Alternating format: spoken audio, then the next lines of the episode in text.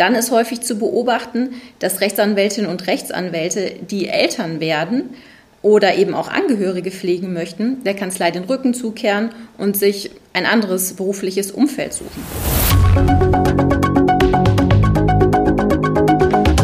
Weg aktuell, der Podcast.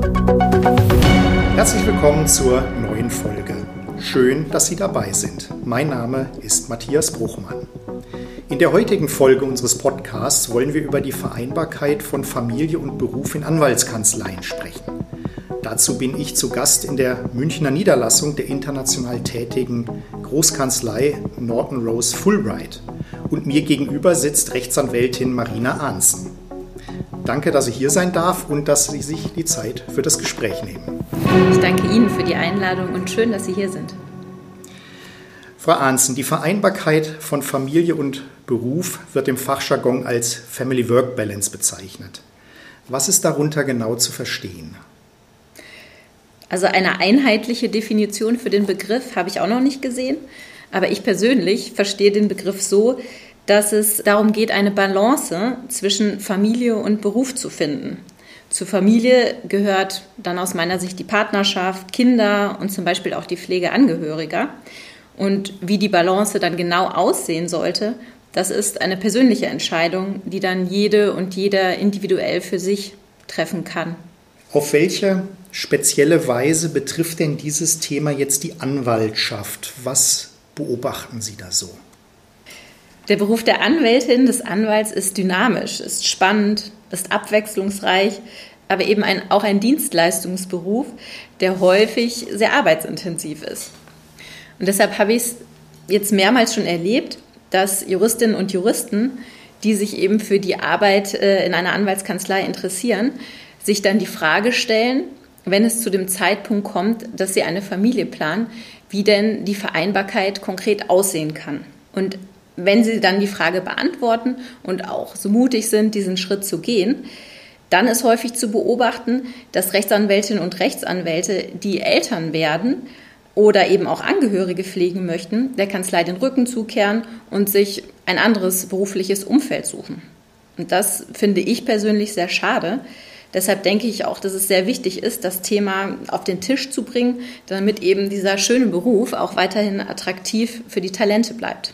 Sie selbst sind Mutter von drei Kindern und schon seit vielen Jahren in einer internationalen Wirtschaftskanzlei tätig und haben darüber hinaus auch noch ein Buch zur Family Work Balance von Rechtsanwältinnen und Rechtsanwälten geschrieben. Was haben Sie denn anders gemacht? Wie sind Sie beispielsweise an diese Sache herangegangen mit Beruf und Familie? Hm. Also ich darf beruflich in einem hervorragenden Team arbeiten, in einer tollen Kanzlei. Und äh, ja, zu Hause habe ich auch ein ganz tolles Team. Mein Mann und ich sprechen uns sehr gut ab. Wir stärken uns gegenseitig den Rücken und wir haben eben auch viele unterstützende Hände, die uns zu Hause helfen. Und es hilft natürlich auch, dass ich wahnsinnig gerne Mutter bin und viel Freude an meinem Beruf habe. Und wie Sie gerade sagten, ich habe drei Kinder. Das heißt, von Kind zu Kind, ähm, ja, habe ich oder haben wir zu Hause auch immer wieder an unserem Plan, sage ich mal, justiert. Also wir haben immer wieder überlegt, wie denn unsere Organisation am besten gelingt, was überhaupt unsere Wünsche und unsere Vorstellungen sind, beruflich und privat, und haben uns eben auch dann das Umfeld geschaffen, äh, wie das Ganze funktionieren kann. Und darüber hinaus fällt mir auch immer wieder auf, dass ich eben das Glück habe, äh, ganz tolle Menschen zu kennen, beruflich und privat. Und ich habe äh, ein großartiges Netzwerk. Also beispielsweise ähm, engagiere ich mich bei der Initiative Breaking Through, die Vorbilder für Juristinnen ähm, sucht und auch porträtiert und tolle Veranstaltungen macht. Und dadurch ja, habe ich eben auch die Möglichkeit, immer wieder neue Blickwinkel zu erhalten und justiere auch immer wieder so an meinem eigenen Modell kann man sagen, ja. Und ähm, dann ist es eben auch noch wichtig, denke ich, oder das stelle ich auch fest, äh, dass ja, Gelassenheit, Energie, Flexibilität, eine gute Organisation mir dabei helfen, äh, ja, die täglichen Themen ähm, zu jonglieren. Ist das jetzt, was Sie da aufzählen, quasi das Geheimrezept, äh, die Empfehlung für alle Rechtsanwältinnen und Rechtsanwälte, die uns zuhören? Es gibt kein One Size Fits It All. Also es gibt keine Lösung, die allgemeingültig für alle ist. Das ist ganz wichtig, denn jede und jeder muss sich die Frage stellen und auch einfach ehrlich zu sich sein, was man denn persönlich möchte, welche Ziele man hat, ähm, wie viel Zeit man bereit ist, für die Arbeit zu investieren, wie viel Zeit man zu Hause sein möchte und ja, eben auch, wie die Rollenverteilung ist, äh, wie man als Mutter und Vater für die Kinder da sein möchte, wie man das in der Partnerschaft leben möchte. Und äh, was ist denn jetzt, wenn ich das alles probiere, aber diese Vereinbarkeit von äh, Familie und Beruf will bei mir einfach nicht funktionieren? Gibt es auch solche Situationen? Ja, die gibt es sicherlich, denn wenn man sich so umschaut, dann äh, ja, ist das für die meisten eine große Herausforderung, äh, Beruf und Familie unter einen Hut zu bekommen.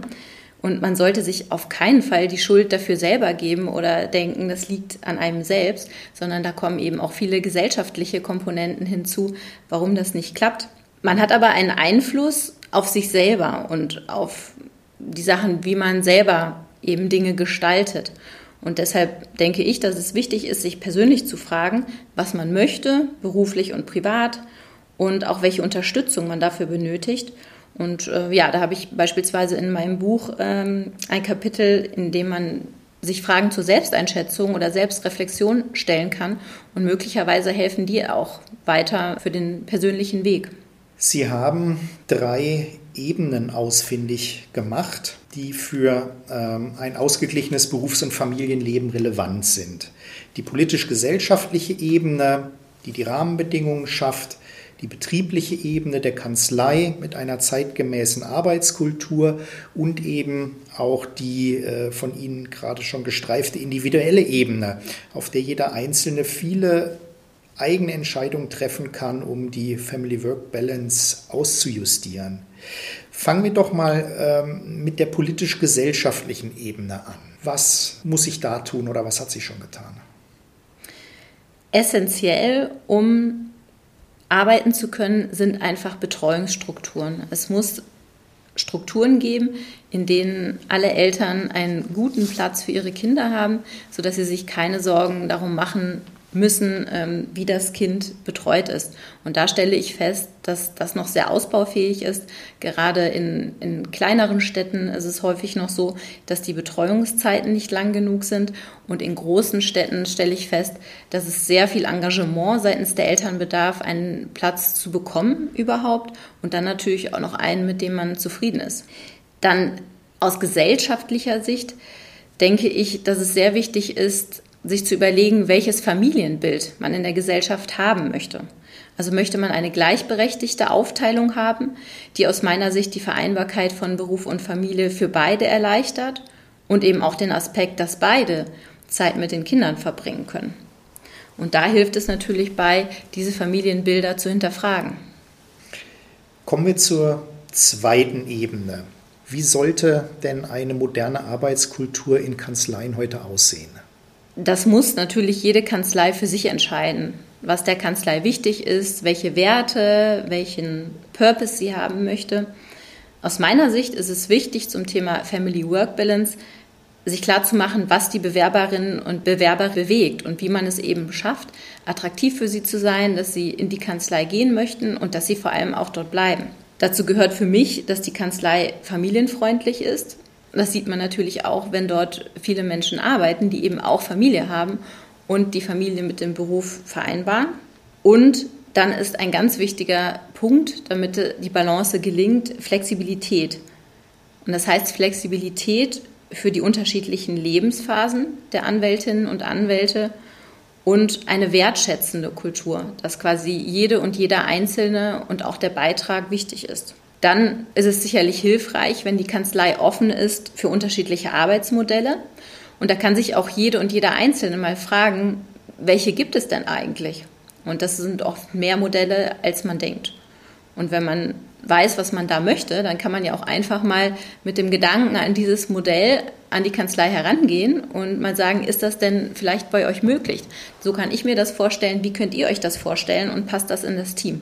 Dann gehört zu der Kultur sicherlich auch dazu, dass es Innovationen gibt, dass es also bestimmte Tools gibt, die eben Zeit ersparen. Es gibt Tätigkeiten, ne, die muss man jetzt gerade ähm, in der Zeit von vielen Innovationen nicht mehr selbst erledigen dass man das eben gut aufteilt. Wichtig ist darüber hinaus, dass es keine FaceTime-Kultur gibt, sondern dass eben das Ergebnis zählt, die Zufriedenheit des Teams und eben auch der Mandantschaft. Welche individuellen Entscheidungsmöglichkeiten, Sie haben das eben schon angedeutet, haben Sie im Sinn, wenn wir von dieser dritten Ebene sprechen, die Sie auch analysiert haben, eben die dritte Ebene, auch viele eigene Stellschrauben stellen zu können? Genau, zuallererst kann man sich selber mal die Frage stellen, was man sich denn für sein Leben wünscht. Also was für einen persönlich wichtig ist, welche Ziele man hat, was man beruflich erreichen möchte und wie das Privatleben gestaltet sein soll und auch wie viel Zeit man eben für sich selber braucht. Und dann ist es wichtig, wenn man selber weiß, was man möchte, dass man diese Erkenntnisse auch gemeinsam in der Partnerschaft bespricht. Und dann könnte man aus dieser Familienvision, sage ich jetzt mal, könnte man ein Gemeinschaftsprojekt machen, dass man eben auch weiß, was in der Partnerschaft wichtig für jeden ist und wie man das dann versucht, in den Alltag zu übertragen. Dann muss man auch ganz klar sagen, ja, also gerade auch bei uns zu Hause eben mit drei Kindern, da ist eine gute Organisation einfach essentiell. Also ohne dass wir uns jetzt, bei uns wir machen es so, dass wir uns einmal in der Woche grob besprechen, was die Woche ansteht und dann einfach täglich nochmal wirklich und manchmal auch während des Tages, wenn etwas Unvorhergesehenes kommt, was eben wer übernimmt, wer wann welches Kind abholt und ähm, ja, was da eben für besondere Ereignisse anstehen, bei denen vielleicht nur einer ist oder bei welchen Ereignissen der Kinder wir zusammen sein möchten.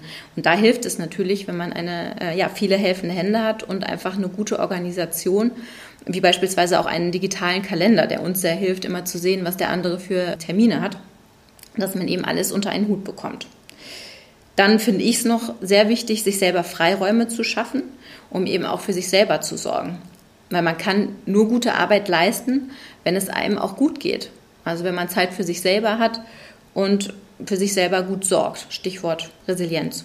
Dann ist es noch fundamental, dass man sich überlegt, wie denn die finanzielle Situation gestaltet werden soll. Ne, das ist ganz klar, dass man vielleicht auch einfach mal überschlägt, was man denn im Monat braucht als Familie und was man sich leisten möchte und was einem wichtig ist oder nicht. Und dann, sage ich mal, kommt man jetzt auf einen Betrag und dann kann man sich ja überlegen, ist es dann überhaupt möglich, mit den Vorstellungen Teilzeit zu arbeiten? Wenn ja, wie viel? Wir Juristen arbeiten bekanntlich sehr präzise. Ein heikler Punkt scheint mir dabei trotz allem für viele auch die Perfektion zu sein, der, den Anspruch an sich selber, oder? Ja, Juristinnen und Juristen werden schon in der Ausbildung, schon im Studium darauf getrimmt, möglichst perfekt zu sein. Und die Quote derjenigen, die die Klausuren nicht bestehen, ist einfach sehr hoch bei uns. Ja, genauso wie die Notenanforderungen für viele spannende Berufe. Es ist aber auch zweifelsohne wichtig, äh, exzellente Arbeit abzuliefern. Das ist schon klar. Aber es muss auch jede und jeder überlegen oder für sich feststellen, wo die eigenen Grenzen sind. Perfektion hat einfach auch Grenzen und die sind da an der Stelle, an der Perfektion ungesund ist. Und da ist es wieder wichtig, so zum Stichwort Balance, zu wissen, wo die Perfektion erforderlich ist. Das ist natürlich so, wenn man äh, einen Vertrag entwirf, entwirft oder wenn man ähm, ja, schwierige Rechtsfragen beantworten muss. Aber da muss man sich die Frage stellen, wo denn die Perfektion nicht so notwendig ist. Und dazu ist es eben einfach auch ähm, wichtig, wieder zu wissen, was man selber möchte. Kommen wir langsam zum Schluss dieses sehr interessanten und aufschlussreichen Gesprächs. Was wünschen Sie sich denn zum Thema Family-Work-Balance für die Zukunft? Ich wünsche mir Selbstverständlichkeit. Ich wünsche mir, dass sich keine und keiner für das gewählte Modell entschuldigen oder rechtfertigen muss und dass es Vorbilder gibt, sowohl weibliche als auch männliche, die eben zeigen, wie Familie und Beruf vereinbar sind insbesondere eben auch in internationalen Kanzleien. Und dass insbesondere auch jüngere Generationen sich nicht mehr die Frage stellen müssen oder sich die Frage stellen, äh, ob es eine Entscheidung geben muss zwischen Beruf, Karriere oder Kinder und wie sie das vereinbaren, sondern einfach damit aufwachsen, dass beides gelingen kann. Ich bedanke mich ganz herzlich, Frau Arnzen, dass Sie heute hier im Podcast zu Gast waren. Vielen Dank. Ich danke Ihnen für die Einladung. Und wenn Ihnen, liebe Hörerinnen und Hörer, diese Folge gefallen hat, seien Sie wieder mit dabei bei der nächsten Ausgabe von Beck Aktuell, der Podcast.